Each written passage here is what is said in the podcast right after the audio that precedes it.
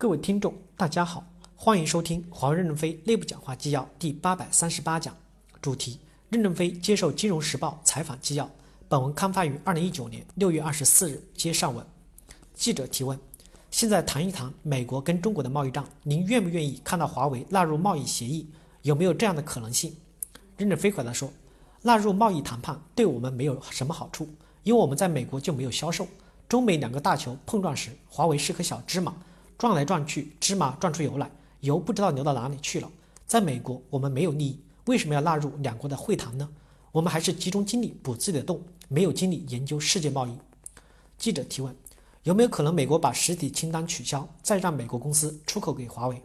任正非回答说：“我当然希望美国这样做，因为美国政府把华为放进实体清单是没有道理的。如果说我们犯了罪，首先要通过法庭审判，法庭现在还没有把证据开示出来。”没有经过辩论，也没有经过审判，就决定了。美国政府做这件事儿本身很不公平，怎么让全世界相信美国是一个法治国家呢？取消是应该的，但是他不取消，我们也不害怕，只是把钢打得更结实了。记者提问：最近听到汇丰银行跟美国政府合作，会给华为带来很大的难题。您认为华为跟汇丰银行的合作今后应该怎么样？任正非回答说：首先，汇丰银行早就停止了与华为的合作。第二。莫晚舟没有任何的犯罪事实。这家银行从一开始就知道 Skycom 公司和其在伊朗的业务，也知道 Skycom 跟华为的关系。往来邮件可以证明，邮件中就有噱头。银行不可能在法律上说受骗了不知晓这个事情，证据都在，这是赖不掉的。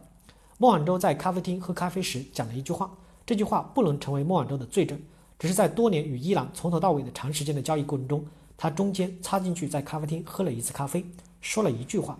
不存在犯罪这个问题，美国的法庭可以去调查检举人，他检举孟晚舟的犯罪，检举的事实在哪？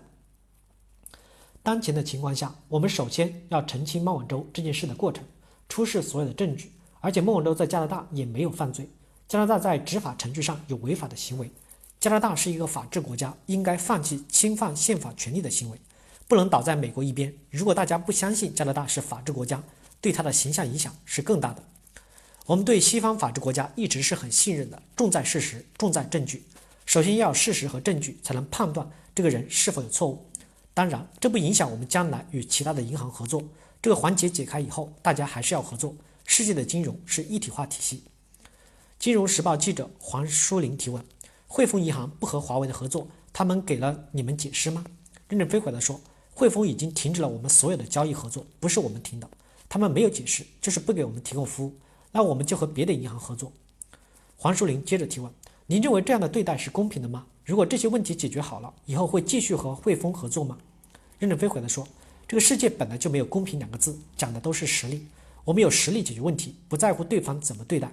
现在也不是讨论合作问题的时候，最主要是先把官司打完。”记者提问：“孟子的案子拖了这么长，您认为下一步应该怎么样？美国是否应该加快解决这个问题？”任正非回答说。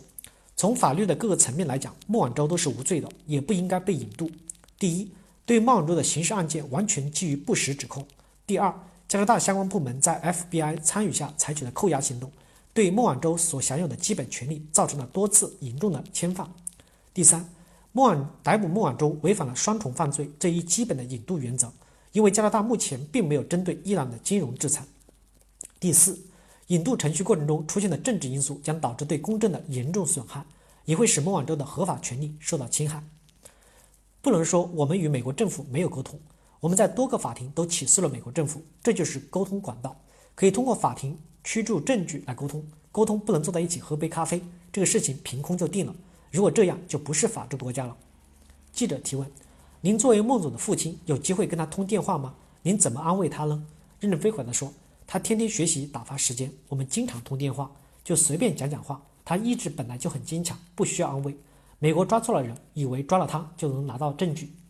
黄淑玲提问：孟总现在学些什么了？任正非回答说：学了很多东西，具体的科目我不太清楚。感谢大家的收听，敬请期待下一讲内容。